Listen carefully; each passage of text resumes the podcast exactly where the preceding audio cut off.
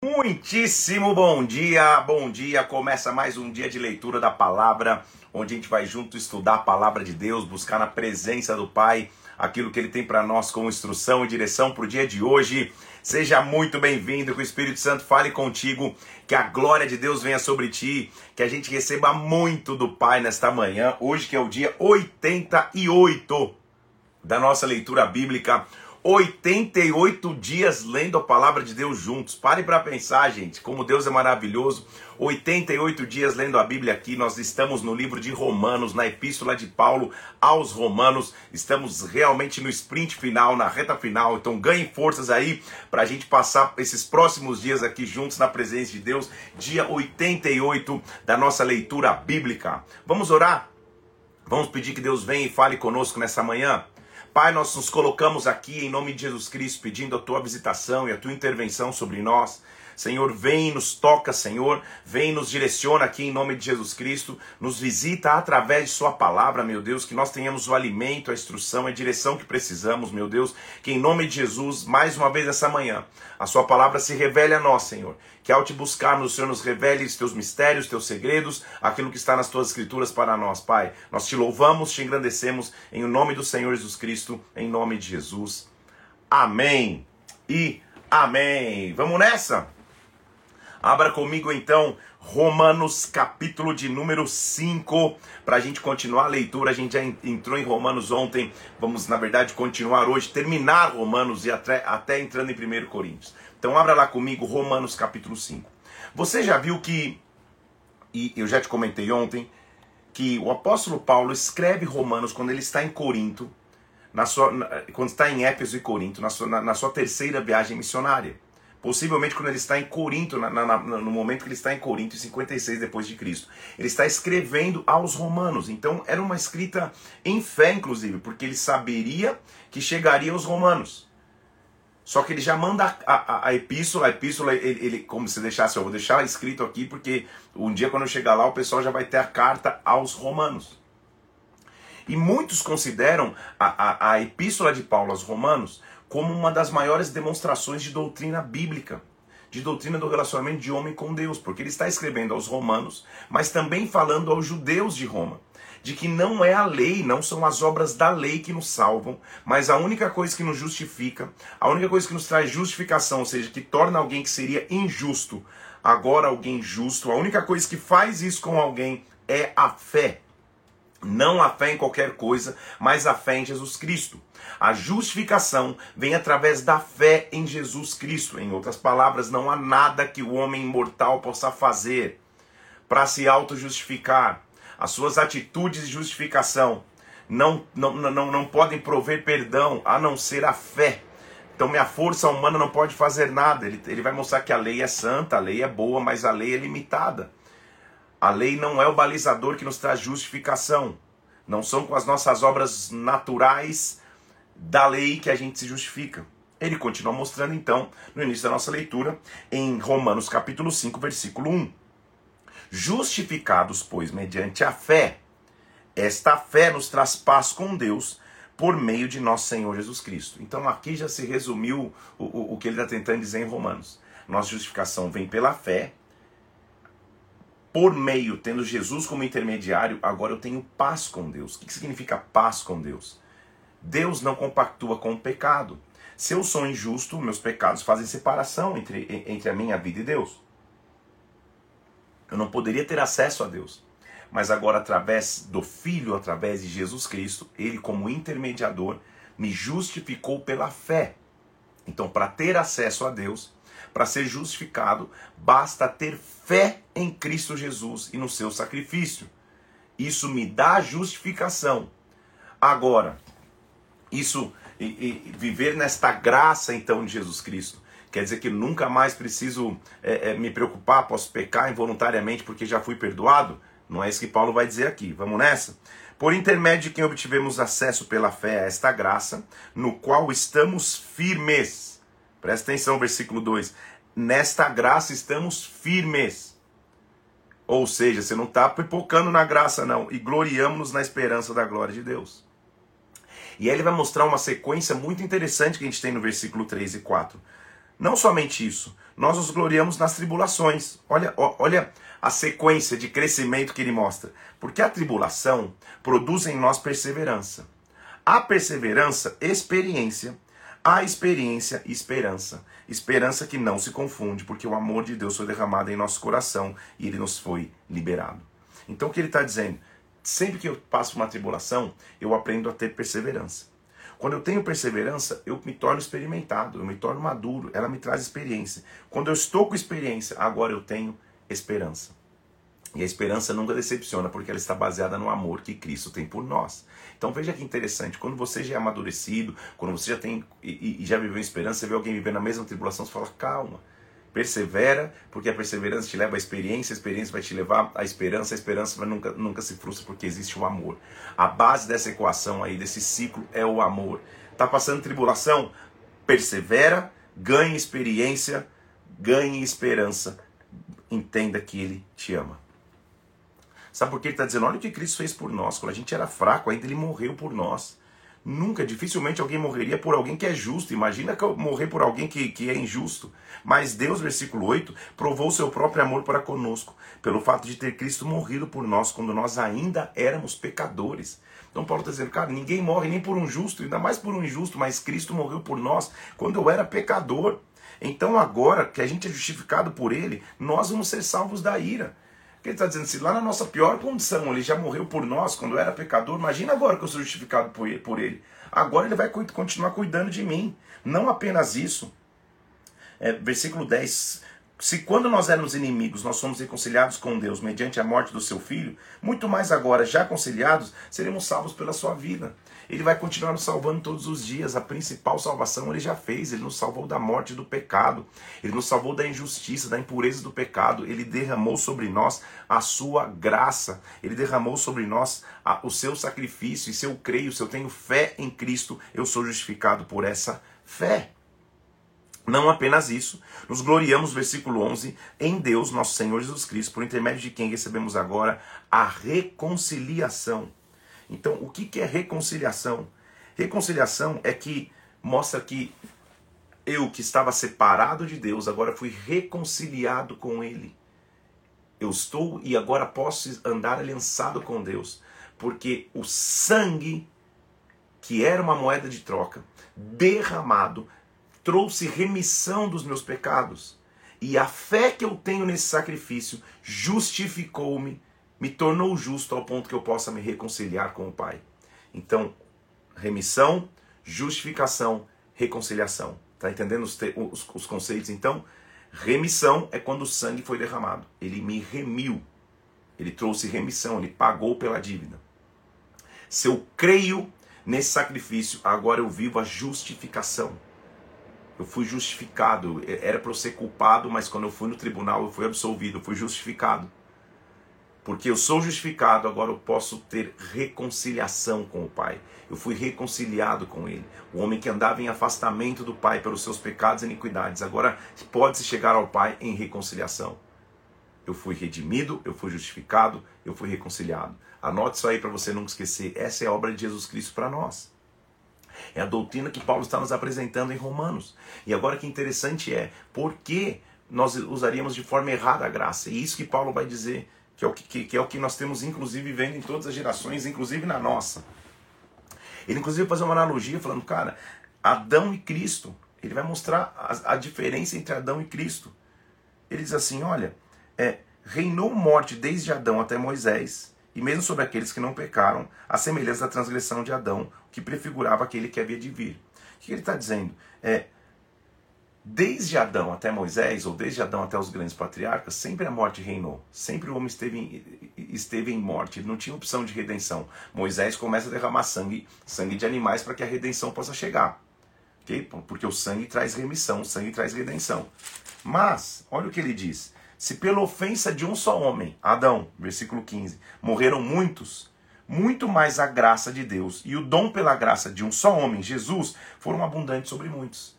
Então, olha a analogia que ele está falando, ele é muito inteligente, por isso tem que ler Romanos prestando bastante atenção, porque é, é, um, é um dos discursos mais inteligentes de Paulo sobre doutrina. Ele está dizendo: olha só, se Adão, um homem, trouxe a maldição sobre a terra, um outro homem pode trazer bênção sobre a terra.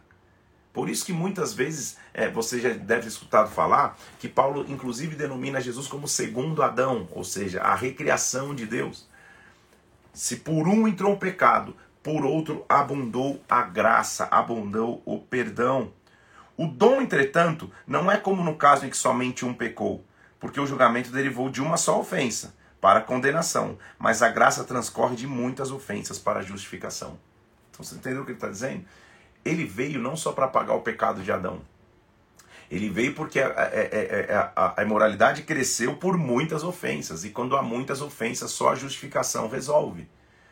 Tudo bem? Então não é só a redenção do, do, do, do pecado original de Adão, não. A, humanidade precisou ser remida e justificada, porque ela continuaria em culpa. A justificação é pela fé em Jesus Cristo. A remissão vem pelo seu sacrifício. Crer no sacrifício traz justificação. Então, olha o versículo 17: Se pela ofensa de um e por meio de um só reinou a morte, muito mais os que recebem a abundância da graça e o dom da justiça reinarão em vida por meio de um só, a saber, Jesus Cristo. Se por um só homem veio condenação, por um só ato de justiça veio graça sobre todos os homens, justificação que dá a vida. A redenção apaga os meus pecados. E agora na terra eu sempre tenho a opção de, ao, ao, ao, ao, ao clamar o sangue de Jesus Cristo, ter os meus pecados remidos. A justificação me faz viver puro perante o Pai e me reconcilia com Ele. Ao passo que eu posso passar a eternidade com Ele, porque não há mais culpa. A culpa não tem mais, eu fui justificado. Então ele continua mostrando então que, que, que o ato de Jesus Cristo, versículo 19 do capítulo 5, pela desobediência de um só homem, muitos se tornaram pecadores, mas também pela obediência de um só homem, muitos se tornarão justos. Eita, meu Deus! Como assim muitos? Por que não todos? Porque para se tornar justificado, eu tenho que ter fé no sacrifício de Jesus Cristo. Então, esta é a graça que nós temos. É um favor imerecido. Só que o conceito de graça não pode ser deturpado.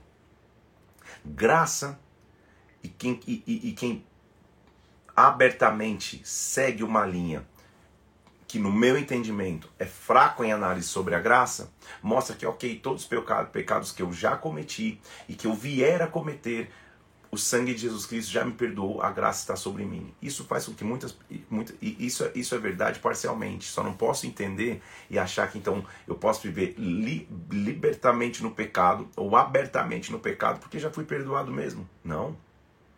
Eu estou negando a minha fé. O autor de Hebreus vai falar isso, é como se eu estivesse crucificando novamente o, o, o, o Salvador. Eu estou negando a minha fé. Estou, estou perdendo a minha justificação.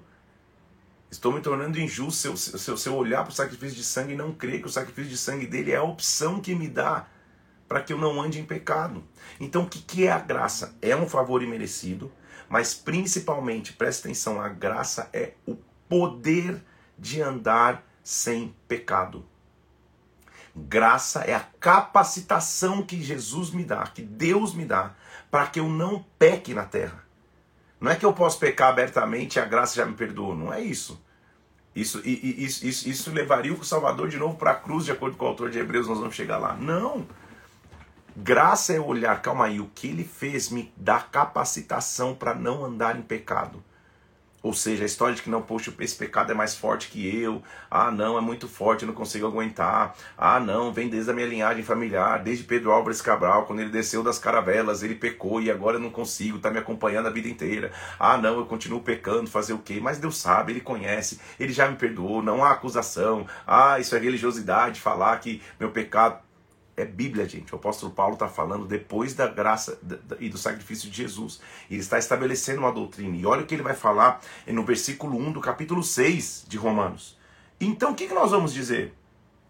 Permaneceremos no pecado para que a graça seja mais abundante? Ou seja, vamos continuar pecando porque a gente já tem a graça. Quanto mais a gente peca, mais a gente experimenta a graça. Ele diz: de modo nenhum, versículo 2.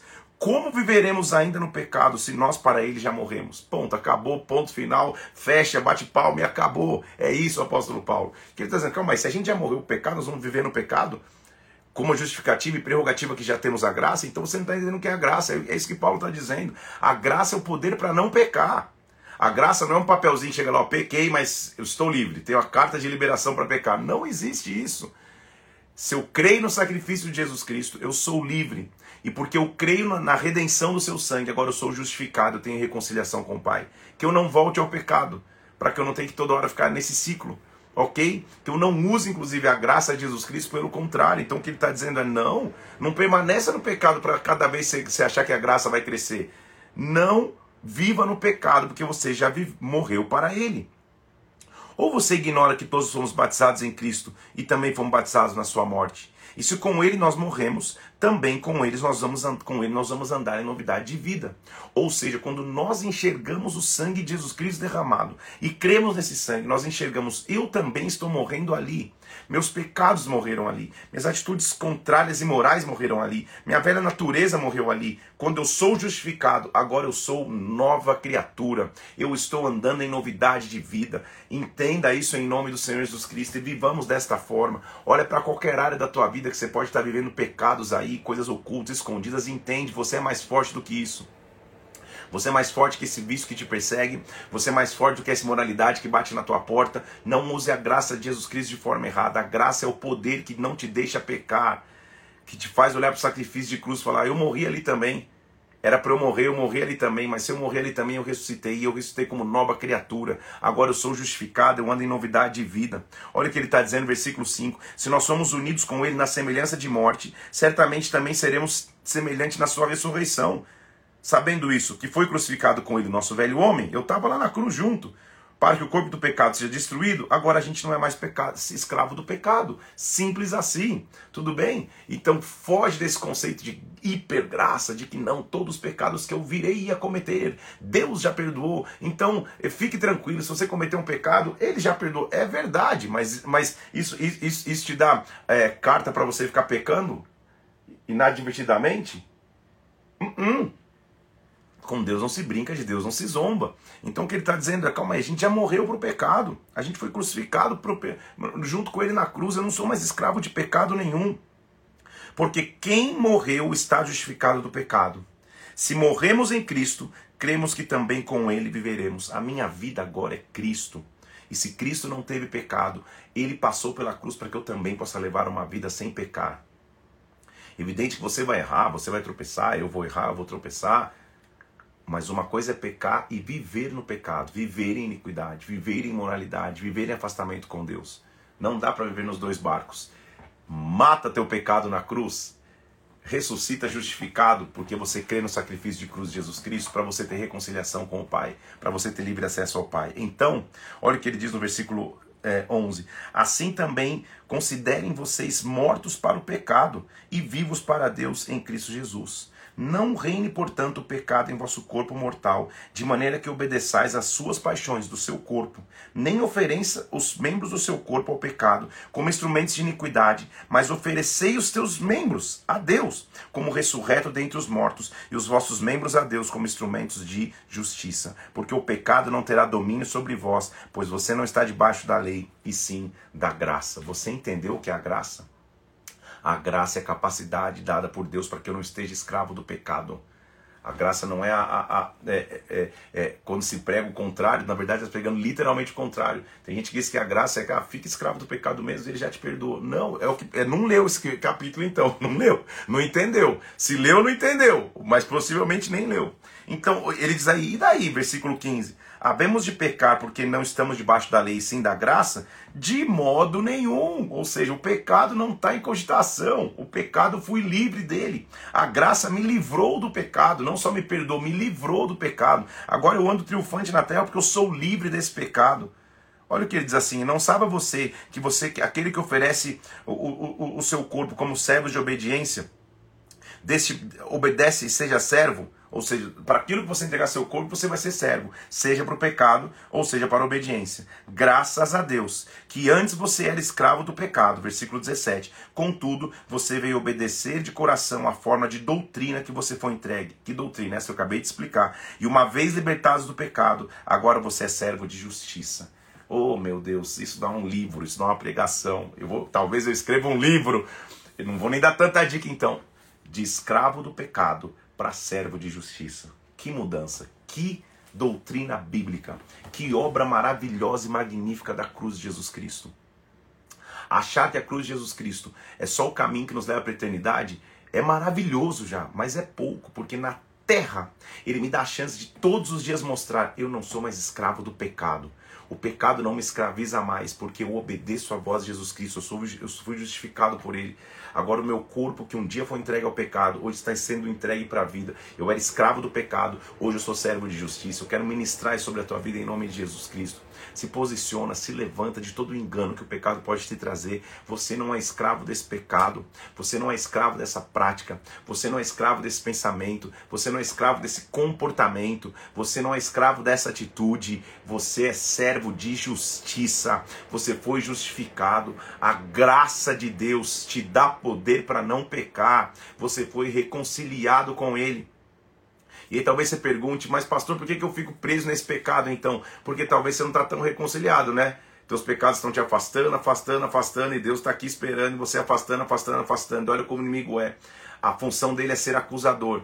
Então ele começa a te acusar, você não se acha mais digno de chegar na presença de Deus. Acusado como está, você começa a ocultar pecados. E Salmo disse: enquanto eu calo e, e, e, oculto meus pecados, meus ossos envelhecem, minha estrutura envelhece. Você fica vivendo na escuridão, escondendo pecados, cada vez mais distante de Deus, de tudo. Você se petrifica. Ao ponto que você vira de costas, ó, ó, só doido, né, para entender minhas mimes. Você vira de costas para Deus e, e, se entrega abertamente para o pecado. O que, que tem que mudar? No meio disso tem a cruz de Jesus Cristo. A cruz de Jesus Cristo entra, você passa pela redenção do seu sangue, pela justificação de crer nele e o Pai te abraça novamente. Que o Pai te abrace novamente nessa manhã. Que doutrina maravilhosa Paulo está ensinando, não só aos romanos, ele está ensinando para todo aquele que, ter, que, que quer ter vida com Deus. Ele vem dizendo: olha só, se você é liberto do, do pecado, versículo 22 do capítulo 6, transformado em servo de Deus, agora você tem o fruto para sua santificação e, por fim, a vida eterna. Ou seja, nós estamos caminhando para a vida eterna.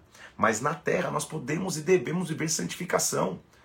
Viver em santificação nos vai fazer viver os melhores dias e o melhor triunfo que a gente tem.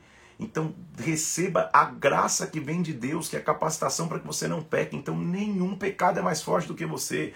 Não vem com essa, ah, não, poxa, fazer o quê? Tava, tava, tava trocando os canais, acabei vendo aquele filme que não devia, aquele, aquele negócio, não sei o que lá. Poxa, não, ah, não, tive que fazer isso, aquilo, outro. Ah, tem uma namorada, não dá para aguentar. Dá sim, a graça é a capacitação que não te permite pecar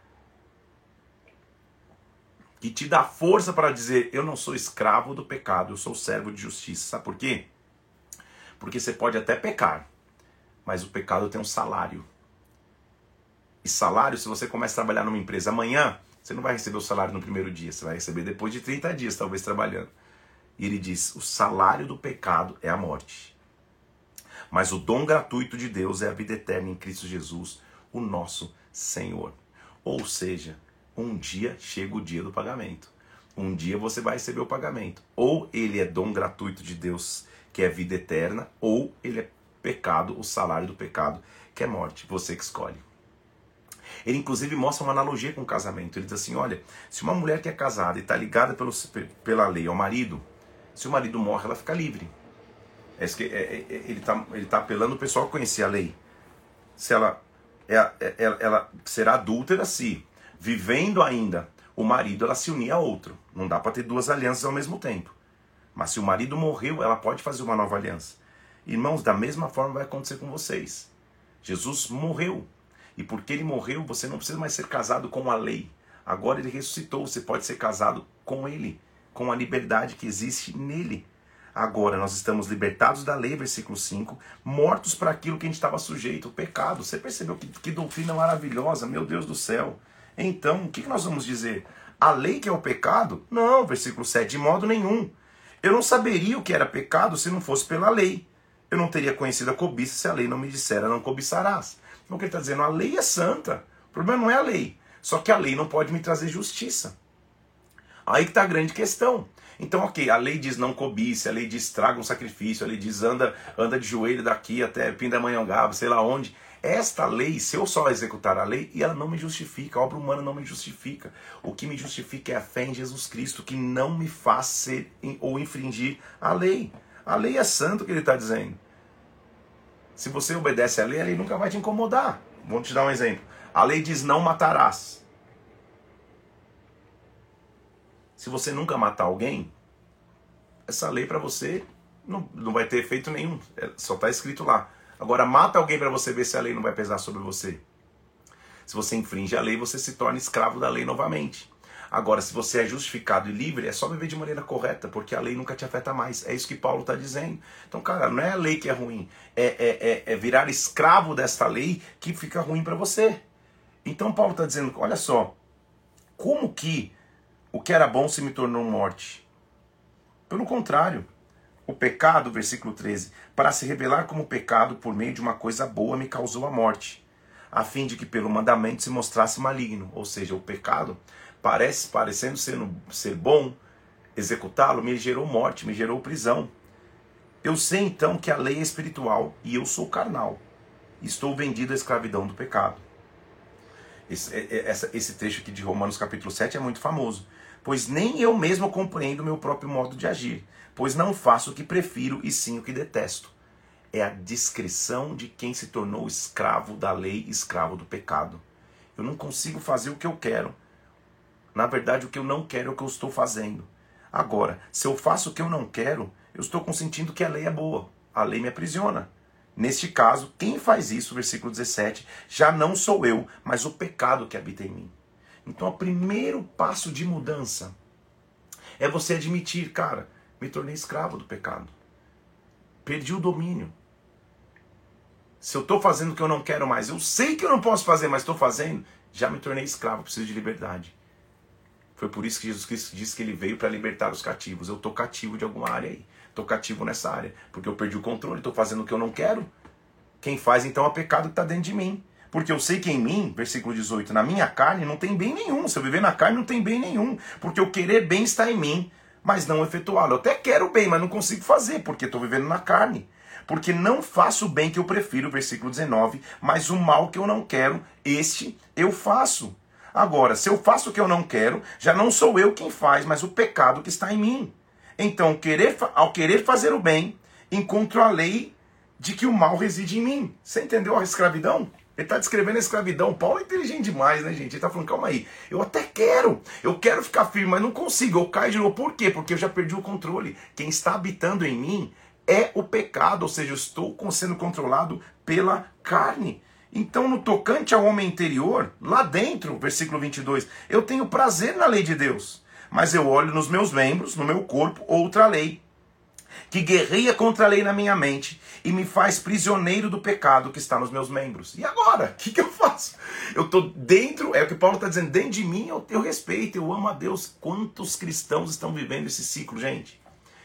Vão no culto de domingo, levanta as mãos, poxa, eu amo a Deus. No meu interior eu amo a Deus, eu tenho glória a Deus, mas aí segunda-feira entrega o seu corpo ao pecado, seus membros ao pecado, tem coisas ocultas quer fazer o bem, mas não consegue, porque está aprisionado com o pecado que habita em si, em si. E antes que você se desespere, porque Paulo também se desespera, ele diz no versículo 24: Desventurado homem que eu sou, quem me livrará do corpo dessa morte? Como que eu vou? E agora?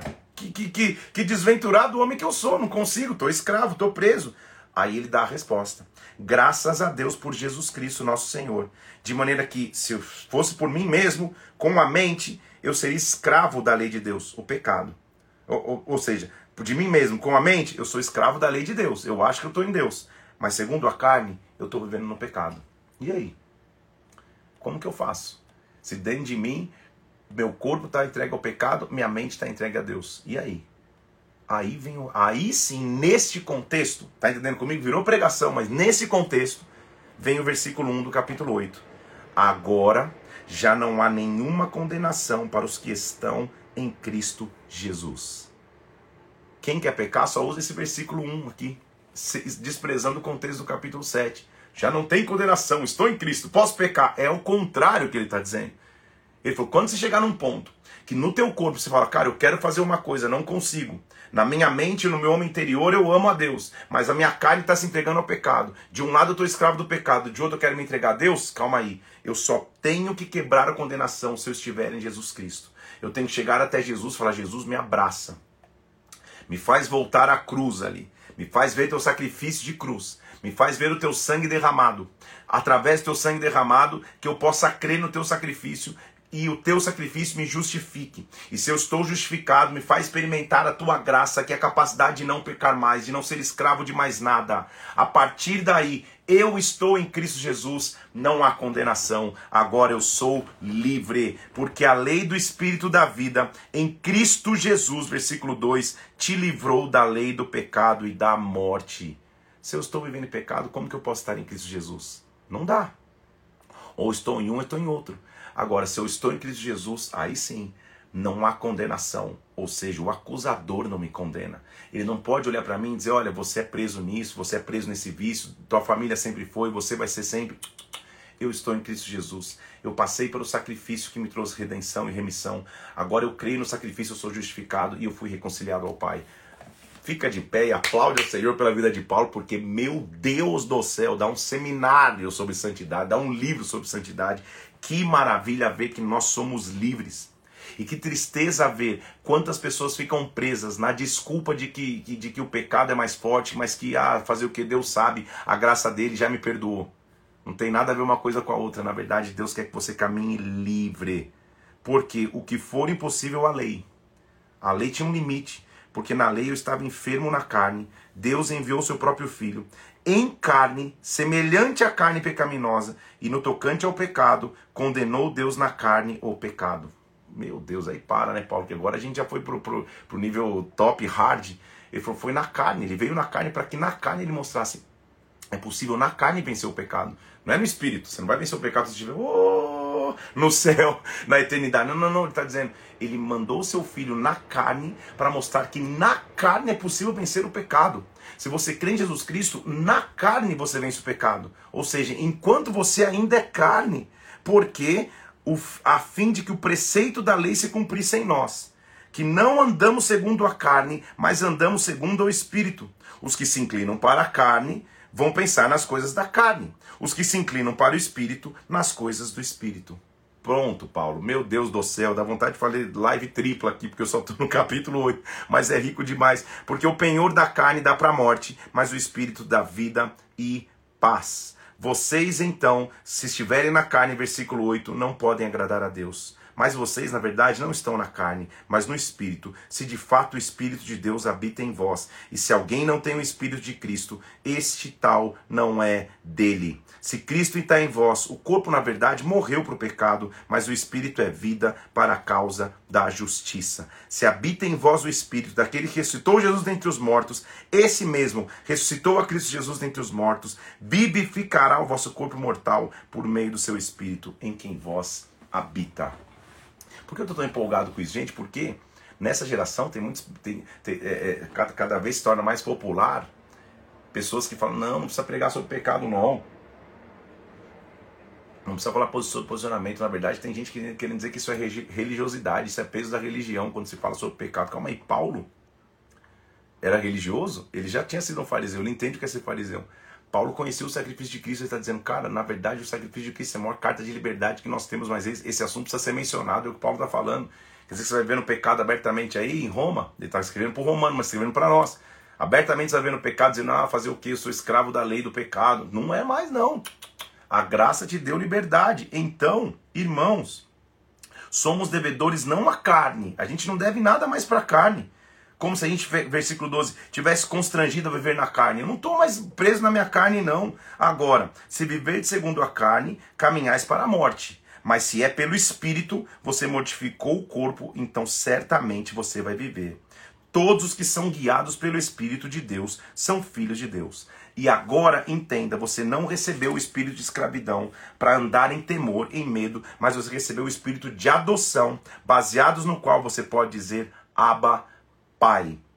O próprio Espírito testifica com o nosso espírito que nós somos filhos de Deus. E se somos filhos, também somos herdeiros. Herdeiros de Deus, co-herdeiros com Cristo. Se com Ele sofremos, também com Ele vamos ser glorificados. Eu tenho para mim certo, então, que as aflições do tempo presente não podem se comparar com a glória que vai ser revelada em nós. E se eu tenho essa liberdade, se eu aprendi o que é não andar mais cativo e escravo, se agora eu ando em justiça, a, a, a, a criação aguarda com ardente expectativa a revelação dos filhos de Deus. Vai contar para todo mundo que precisa.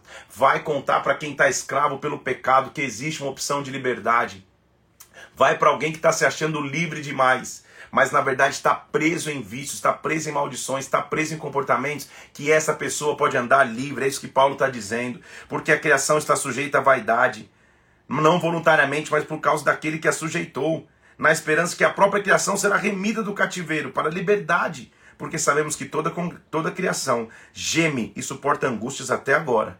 Também nós gememos, mas não por angústia, nós gememos no nosso íntimo, aguardando a adoção de filhos e a redenção do nosso corpo. A gente não geme mais pelo pecado, a gente geme de expectativa. Nosso corpo vai ser remido de vez, ele está falando de eternidade. Na esperança nós somos salvos. Se alguém vê, não é esperança. Como que nós vamos esperar se a gente vê? Agora, se a gente não vê, a gente espera com paciência. Eu não vou me entregar carne, eu vou ficar no espírito. E desta forma, mesmo quando eu não souber orar, na minha fraqueza, o Espírito Santo ora, intercede por nós com gemidos inexprimíveis. E aquele que som dos corações sabe a mente do Espírito, intercede pelos santos.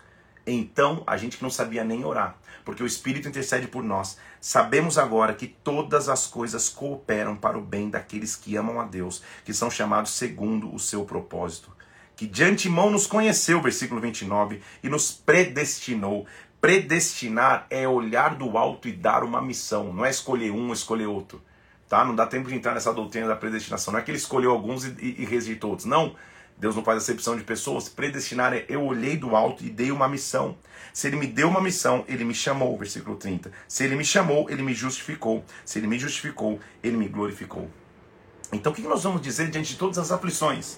Se Deus é por nós, versículo 31, quem será contra nós? Se ele não poupou o seu próprio filho, como ele não, vai, não, não vai nos dar todas as coisas? Quem pode nos acusar? Deus justifica. Quem nos condenará? Cristo ressuscitou, ele intercede por nós. Quem nos separará do amor de Cristo? Às vezes vem não, umas. Meu Deus do céu, porque é muito emocionante, gente, pensar no sacrifício de Cristo por nós. Quem nos separará do amor de Cristo? Tribulação, não estou com dificuldade nenhuma, não, estou passando problema, não. É, é, é, glória mesmo de Deus. É, tribulação, angústia, perseguição, fome, nudez, perigo, espada. Nós somos entregues à morte todos os dias. Fomos como ovelhas no matadouro, mas eu tenho uma certeza, olha o que Paulo está dizendo. E a minha frase de hoje: em todas as coisas somos mais que vencedores por meio daquele que nos amou. Mais que vencedores é a minha frase de hoje. Mais que vencedores é o grego upernical, que significa conquistar, ser super vitorioso, a vitória que vem depois de, uma traje, de, de, de, um, de, um, de um trajeto, a vitória que vem depois de um processo, a vitória que vem no final. Eu sou mais que vencedor. Eu posso perder, posso ganhar, posso perder, posso ganhar. No final, eu olho para trás e falo, cara, eu venci. Você é mais que vencedor. Eu estou certo de que não há morte, não há vida nem anjos, nem principados, nem coisas do presente, nem coisas que estão por vir, nem altura, nem profundidade, nem qualquer outra criatura pode me separar do amor de Deus que está em Cristo Jesus, o nosso Senhor. Eu sei que eu, que eu, que eu gastei, não investi muito mais tempo, mas se você entender Romanos de 5 a 8, como eu acabei de ler, tua vida cristã muda. Você vai entender o amor de Cristo verdadeiro que não é só uma cruz que você crê e te leva para a vida eterna, não é só lá na eternidade, ele te dá graça para viver triunfantemente na terra, não mais escravo de nada, com nada te separando do amor de Jesus Cristo. Que esse amor possa invadir a tua vida, que você seja mais do que vencedor, que você entenda que você é livre. Livre você já foi e livre você é em nome de Jesus. Oh, meu Deus. Aleluia. Ele vai continuando dizendo: calma aí. Eu tenho grande tristeza incessante dor no coração porque eu, eu, eu desejaria ser anátema, separado por Cristo, de Cristo para meus irmãos. Ele vai começar a pregar para os israelitas, dizendo, cara, a maneira que vocês nos rejeitam não é incompatível com as promessas de Deus. A rejeição de Israel nunca mudou as promessas de Deus para Israel. A rejeição de Israel nunca mudou a justiça de Deus. Deus é soberano, ele continua dizendo no, no capítulo 9. Ele é soberano. Israel foi responsável pela sua rejeição.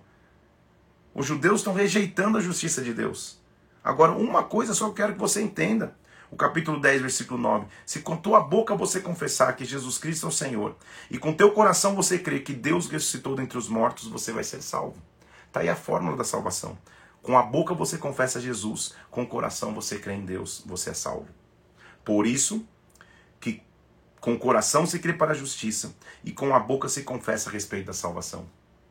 Você já foi em um culto que no final se faz um apelo e você fala, olhe comigo assim, Senhor Jesus, com a boca você está confessando, porque você está crendo com o coração.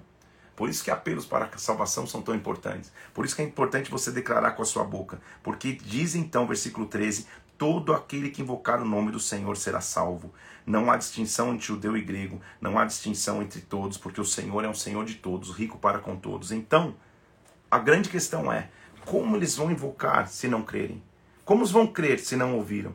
Como ouvirão se não há quem pregue? Como pregarão se não houverem enviados? Por isso se diz: quão formosos são os pés do que anunciam as boas novas.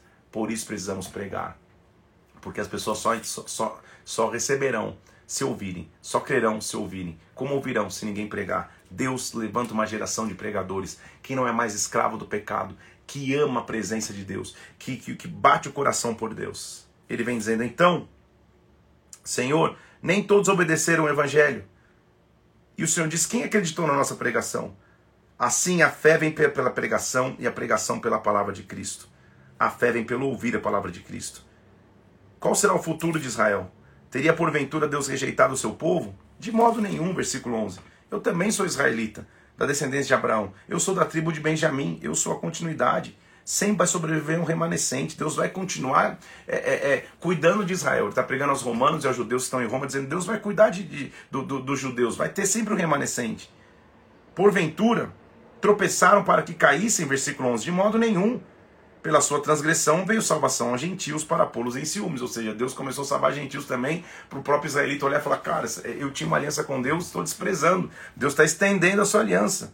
Então, por isso eu me tornei, versículo 13, um apóstolo aos gentios. E eu glorifico o meu ministério. Por isso que a palavra está chegando, inclusive, a Roma. Agora, se algum dos ramos foram quebrados, você foi enxertado no meio deles, e agora você também faz parte da raiz da oliveira. Não te glorie contra os ramos, porque se você se gloriar, não é você que sustenta a raiz, mas a raiz sustenta você. Ou seja, que judeu não brigue com, com gentil, que gentil não brigue com judeu. A árvore é, uma, é a mesma só, uns foram enxertados, mas a aliança de Deus continua sobre todos. Ele vai ter misericórdia para com todos. Versículo 26: Israel será salvo, porque está escrito que vai vir de Sião um libertador. Ele vai apartar de Jacó as suas impiedades. Como vocês antes foram desobedientes a Deus, agora vocês alcançaram misericórdia. Vocês também foram desobedientes e agora alcançaram misericórdia. Todos estão alcançando misericórdia. Que profundidade, versículo 36, de riqueza, de sabedoria e conhecimento de Deus. Quão insondáveis são os seus juízos, quão inescrutáveis são os seus caminhos. Como que ele pode salvar quem, quem, quem o desprezou? Quem conheceu a mente do Senhor? Quem foi seu conselheiro? Quem deu a ele primeiro para que ele pudesse devolver? Na verdade, olha que versículo famoso, Romanos 11, 36. Dele por ele e para ele são todas as coisas. A ele, pois, a glória eternamente. Haverá uma vida nova para todos aqueles que buscarem a Cristo, judeu ou gentil. Então a única coisa que eu peço, Paulo está dizendo, eu rogo a vocês, tipo, eu imploro a vocês, pelas misericórdias de Deus, apresente o vosso corpo. Mais uma vez ele mostrando que a gente no corpo não precisa ser mais escravo do pecado. Apresente o vosso corpo como sacrifício vivo, santo agradável a Deus. Esse é o vosso culto racional. Quando você vai cultuar a Deus, você tem que ser um sacrifício vivo, mas tem que ser santo e tem que ser agradável. Isso é um culto com racionalidade. Quando você apresenta para cultuar a Deus, mas não tem santidade na tua vida, é um culto irracional. O culto racional é quando você é santo e agradável a Deus. Não tome formato. Não abrace o mesmo esquema deste século, mas transformai-vos pela renovação da vossa mente, para que experimenteis qual seja boa, agradável e perfeita vontade de Deus. Então, saiba que todos nós somos um corpo e cada um com diferentes funções. Meu Deus, é, é, dá muita live na sequência aqui, mas vamos nessa. Então saiba de uma coisa: olha, a graça me foi dada. Não pense você de si mesmo além do que convém. Ninguém fique se achando, não. Deus deu a, a medida certa para cada um. Como num corpo tem muitos membros, cada membro tem a sua função.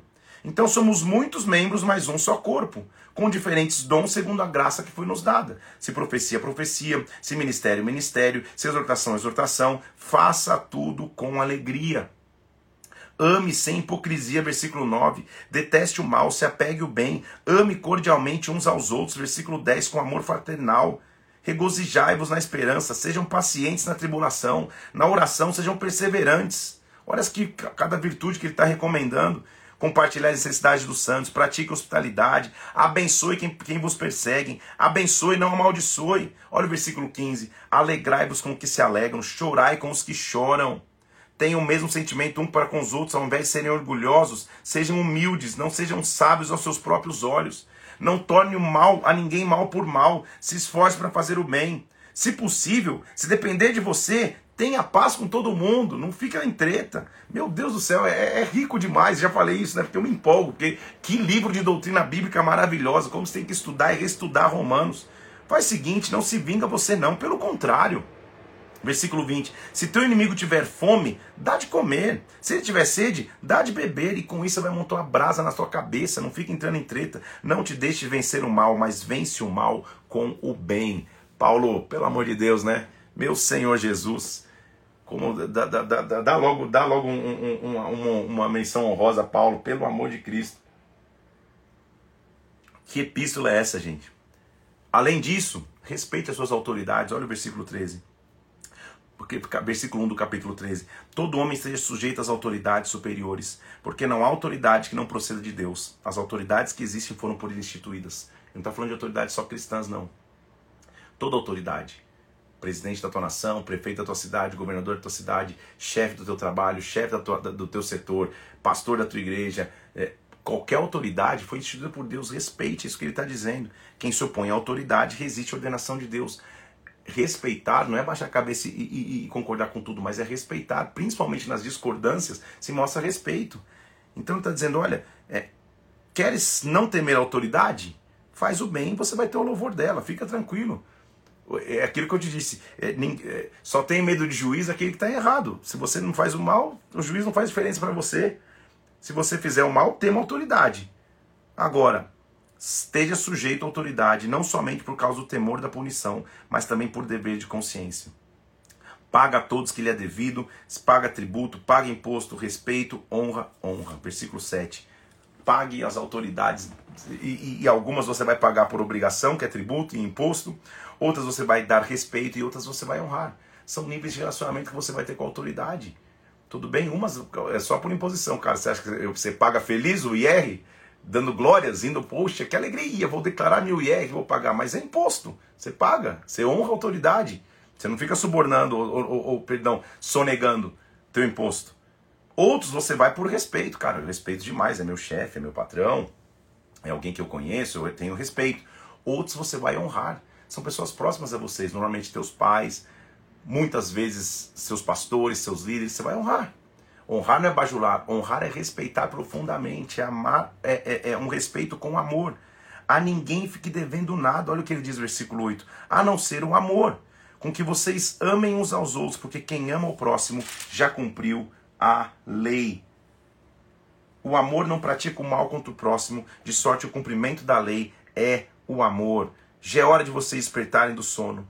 Vamos andar dignamente em pleno dia não em orgias, bebedices, versículo 13, não em pundícias, dissoluções, não em contendas e ciúmes, revestivos do Senhor Jesus Cristo, e nada disponhais a carne no tocante às suas concupiscências. Paulo está alertando ainda, gente, vamos acolher o que é débil na fé, não para discutir opiniões, que crê o que outro não crê, quem come alimento, quem não come alimento. Vamos entender que cada um, versículo 12, vai dar contas de si para Deus. Não julgue mais uns aos outros, pelo contrário, pega o propósito de não colocar tropeço ou escândalo ao vosso irmão. Não seja você instrumento de escândalo. O reino de Deus não é só comida, bebida, mas justiça, paz e alegria no espírito. Versículo 15, versículo 1 do capítulo 15. Ora, nós que somos fortes devemos suportar as debilidades dos fracos e não agradar-nos a nós mesmos. Ele está ensinando o relacionamento interpessoal nesses dois capítulos. Você que está firme aí, não fica julgando aquele que está meio que, que tropeçando, caindo. Ajude, estende a mão. Tenha paciência nas escrituras, tenha esperança. Acolhei uns aos outros como Cristo acolheu para a glória de Deus.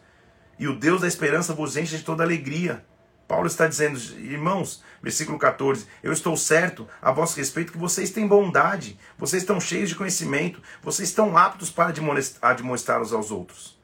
Eu vos escrevi, contudo, para que vocês mais ousadamente tenham isso em memória, para que eu seja ministro de Jesus Cristo entre os gentios no sagrado encargo de anunciar o evangelho de Deus, de modo que a oferta dele seja aceitável, uma vez santificada pelo Espírito Santo. Esta é a minha missão, Paulo está dizendo. Eu tenho motivo de me gloriar em Cristo Jesus nas coisas que são concernentes a Deus.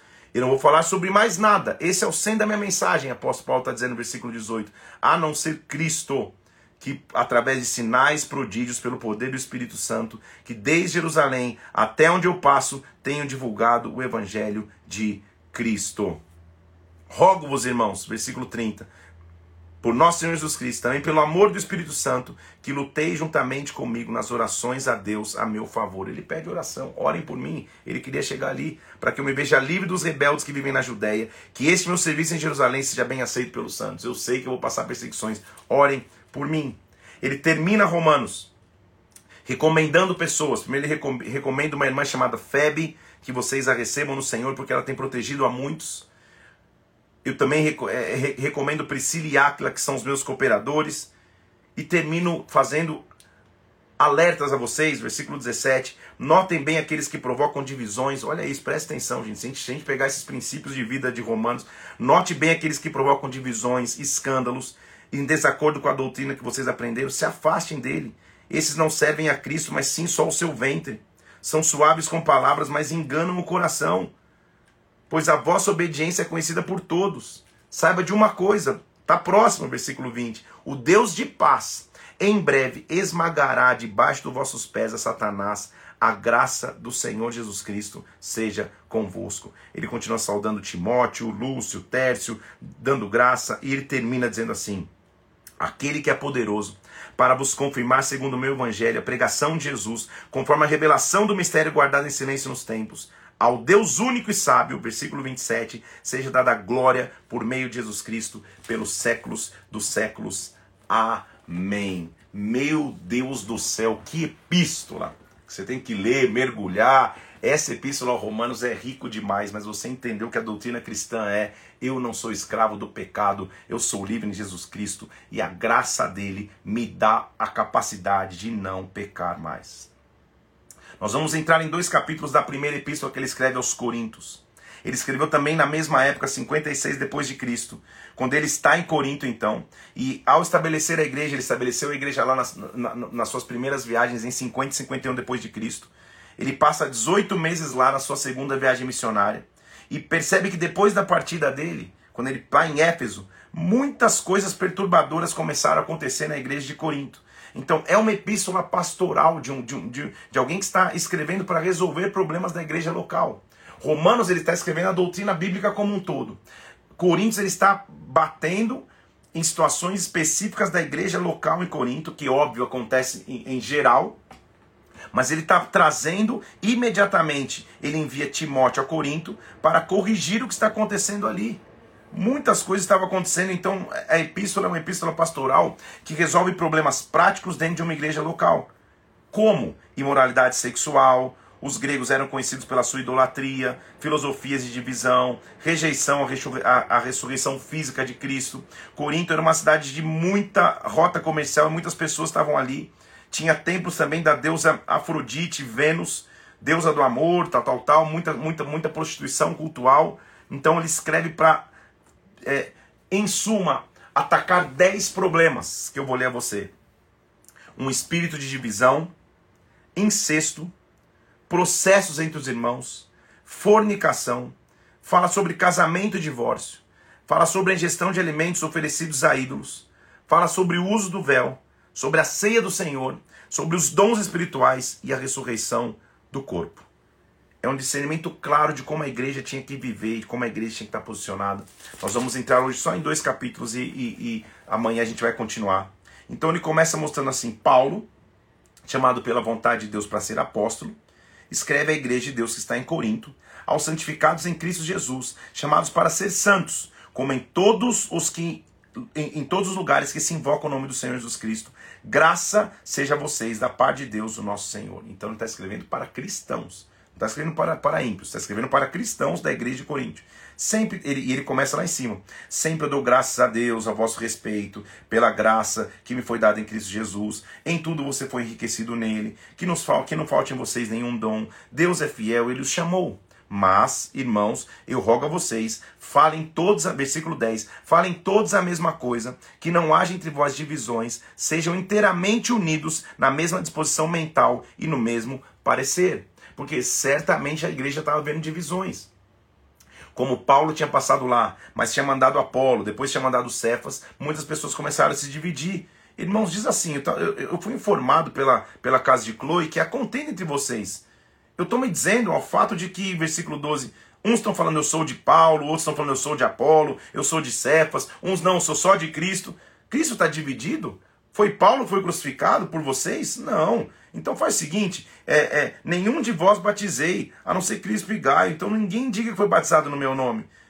Porque não me enviou Cristo para batizar, mas para pregar o evangelho. Ou seja, certamente entendam que a palavra da cruz é loucura para os que se perdem, mas para nós, os salvos, é o poder de Deus.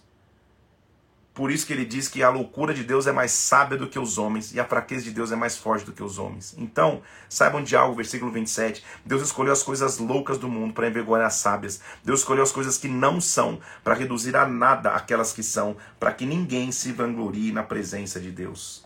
Ninguém é maior do que ninguém, é isso que ele está mostrando. Então, quando eu fui ter com vocês, eu não fiquei com palavra de linguagem de sabedoria. Eu não falei nada a não ser Jesus. Cristo foi o centro da minha mensagem. A minha palavra e minha pregação, versículo 4, não, constitu, não constituíram em linguagem de persuasão e sabedoria, mas em demonstração do Espírito e poder, para que a fé não estivesse apoiada em sabedoria de homens, mas no poder de Deus. Nós, aos experimentados, falamos sabedoria, mas não sabedoria desse século, que não significa nada. Falamos a sabedoria de Deus em mistério que nenhum dos poderosos desse século conheceu. O pessoal estava começando a se achar demais, filosofar demais. Ele diz assim: não entendam algo. Não é humano o que nós estamos vivendo. Famoso versículo é, 9 de, do capítulo 2 de 1 Coríntios. Nem olhos viram, nem ouvidos ouviram, nem jamais penetrou no coração humano o que Deus tem preparado para aqueles que o amam. Deus nos revelou pelo seu Espírito. O Espírito as todas as coisas prescruta até as profundezas de Deus. Qual dos homens sabe as coisas do homem, senão o próprio Espírito que nele está?